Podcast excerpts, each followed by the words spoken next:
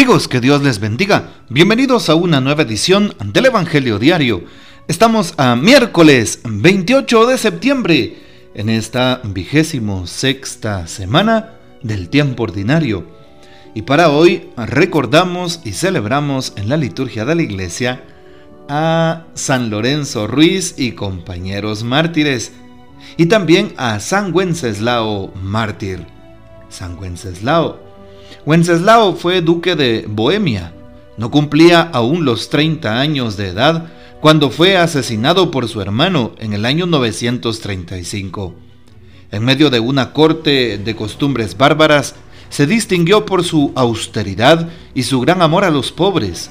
Su tumba en la Catedral de San Vito en Praga se convirtió muy pronto en un centro de peregrinaciones proclamado santo en 1670, Bohemia, Hungría y Polonia lo honran como patrono. Pidamos pues la poderosa intercesión de San Wenceslao, mártir. Para hoy tomamos el texto bíblico del Evangelio según San Lucas, capítulo 9, versículos del 57 al 62. En aquel tiempo, Mientras iban de camino Jesús y sus discípulos, alguien le dijo, Te seguiré a donde quiera que vayas. Jesús le respondió, Las zorras tienen madrigueras y los pájaros nidos, pero el Hijo del Hombre no tiene en dónde reclinar la cabeza. A otro Jesús le dijo, Sígueme. Pero él respondió, Señor, déjame ir primero a enterrar a mi Padre. Jesús le replicó, Deja que los muertos entierren a sus muertos. Tú ve y anuncia el reino de Dios. Otro le dijo, Te seguiré, Señor, pero déjame primero despedirme de mi familia. Jesús le contestó, El que empuña el arado y mira hacia atrás, no sirve para el reino de Dios. Palabra del Señor, gloria a ti, Señor Jesús. ¿Qué podemos afirmar sobre todo para el día de hoy? ¿Qué podemos decir al respecto de la lectura que hemos escuchado en San Lucas capítulo 9? Bueno, nos damos cuenta que no es fácil seguir a Jesús. Siempre San Lucas es el evangelista del camino. Pone a Jesús siempre en camino eh, y por el camino se encuentra con distintas realidades.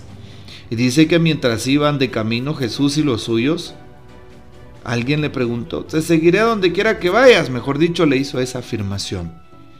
Seguir a Jesús, esta persona le dice, te seguiré a donde vayas. ¿Es fácil seguir a Jesús? Sería la pregunta que hoy nos hacemos. La respuesta es muy evidente, no. El seguimiento de Jesús tiene sus retos, tiene sus renuncias.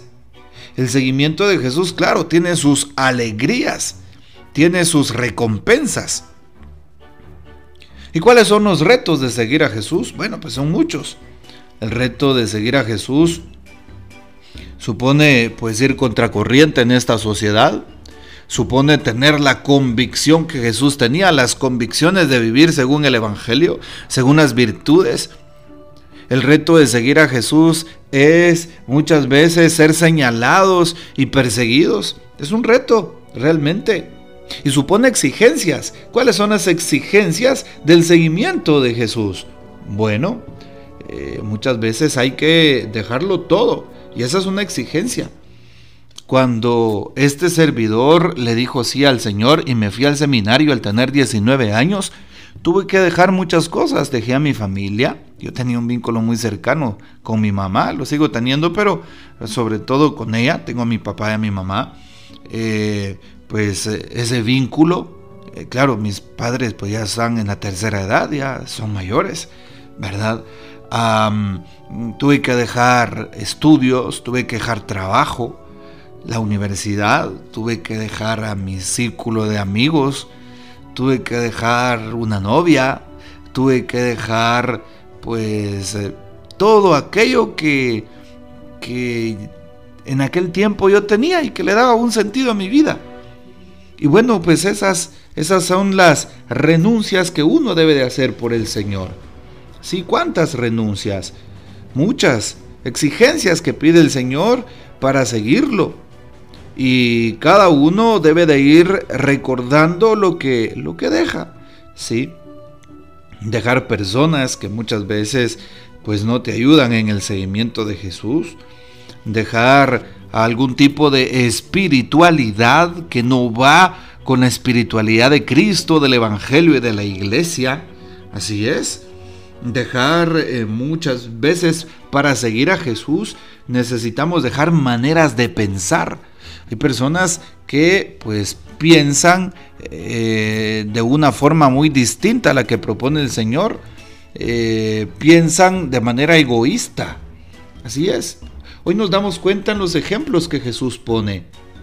Algunos quieren seguirlo, pero ponen sus propias condiciones. No, no podemos hacer eso con Jesús. Para seguir a Jesús debemos eh, responder a la llamada con las condiciones que Él propone, con las exigencias que Él tiene, cumplir pues las normas que Jesús nos da. Y las normas que Jesús propone pues van enfocadas a nuestra espiritualidad, van enfocadas para el bien de nuestra alma y muchas veces no queremos el bien de nuestra alma. Por eso aquellos que quieren seguir a Jesús le ponen sus propias condiciones. Sí, te sigo Señor. Cuando Jesús le dice, sígueme, te sigo Señor, pero primero déjame enterrar a mi Padre. O sea, ¿cómo le pones eso a Jesús? Primero déjame terminar mis estudios, primero déjame eh, ganar unos centavos en mi trabajo, primero déjame aprender eh, eh, alguna profesión. ¿Cuántas personas le ponen peros a Jesús? ¿Se justifican delante de Dios? ¿Cómo podemos hacer eso? Pero nos damos cuenta que en la palabra se ha dado. Cuando el Señor te invita a un servicio en la iglesia, a un servicio en tu comunidad, en tu parroquia, también seguirlo supone exigencias, supone renuncias. ¿Estás dispuesto a renunciar por Jesús? ¿O siempre vas a poner antes tu propia vida? ¿O siempre vas a poner antes a tu familia? ¿O siempre vas a poner antes tus intereses? ¿O siempre vas a poner antes tus justificaciones? Como lo están haciendo en el texto de hoy aquellos hombres que pues eh, reciben esa llamada. Nos damos cuenta como alguien llega con Jesús, Señor, te seguiré. Quiere seguirlo por su propia iniciativa. Jesús le dice, no, no, es mejor que no, porque el Hijo del Hombre no tiene dónde reclinar la cabeza. Y a otro Jesús sí lo llama. Veamos qué contradicción. El primero del Evangelio va personalmente y quiere seguirlo. Jesús dice no.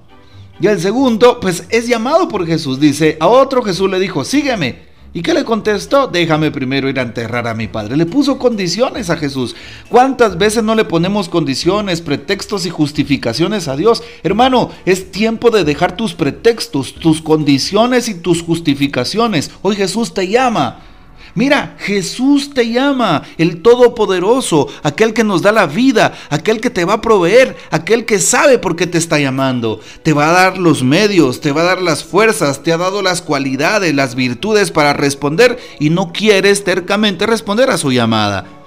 Por eso es necesario dejar esa actitud que tenemos de egoísmo, esa actitud de orgullo y responderle a Dios como Él se merece. ¿Cuánta gente pues dice, no, yo no puedo responderte Señor, perdón, es que yo no puedo predicar, perdón, pero me cuesta orar, perdón, pero yo no soy muy perseverante, perdón, pero me cuesta trabajar en grupo, perdón, pero es que ahí hasta aquella fulanita no me llevo con ella, en aquella parroquia, en aquella comunidad, perdón, pero... Y le ponemos justificaciones a Dios. Dios ya no quiere justificaciones, Él te llama, simplemente síguelo. Y por eso hoy también Jesús le pide, ve y anuncia el reino de Dios. Otro le dijo, otro más, tomó la iniciativa, te seguiré Señor, pero antes déjame ir a despedirme. Jesús dice, el que empuña el arado y mira hacia atrás no sirve para el reino. Es decir, no coloques antes tus justificaciones y tu vida. Vean qué pasó con Jonás en el Antiguo Testamento. El Señor lo llamó y Jonás dijo, no, yo no quiero ir, Señor, mira, prefiero otra cosa. Y puso sus razones y Jonás se fue, se embarcó y se fue al sur. Jesús, el Señor estaba en el norte. Hasta que el Señor lo persigue, lo persigue y está insistiendo, insistiendo. Cuando Jonás desiste, entonces se da cuenta, sí, tengo que hacerlo. Y le dice al Señor, yo creo. Y pues el Señor lo lleva a Nínive. Y Jonás es doblegado por eh, la llamada de Dios. Hoy el Señor nos llama. Así es, y nos invita a algo importantísimo. Nos invita a ser constructores de su reino. Por eso, sigamos a Jesús con nuestra totalidad de vida, con nuestra vida completa, íntegramente. ¿sí? Esa es la vocación de todo cristiano, la vocación a responder a la, a la llamada de Dios para construir el reino desde nuestra realidad. ¿Sí? Y construir el reino, evangelizar, no significa que tengamos que separar muchas cosas o que tengamos que ser eh, personas profesionales o que eh, debas de haber sacado pues una licenciatura, maestría, no necesariamente.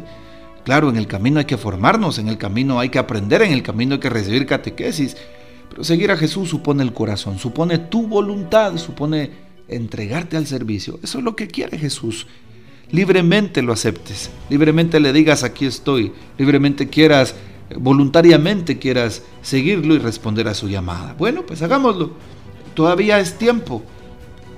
Sí, tiempo hay, tarde no es, prisa no tenemos. Así que respondámosle a Dios como Él se merece, como lo hizo María, como lo hizo San José, como lo hicieron los apóstoles y tantos grandes santos y santas que conocemos en la historia de la iglesia. Que el Señor nos bendiga que María Santísima nos guarde y que gocemos de la fiel custodia de San José y la bendición de Dios Todopoderoso, Padre, Hijo y Espíritu Santo, descienda sobre ustedes y permanezca para siempre. Amén. Comparte este audio y hasta mañana.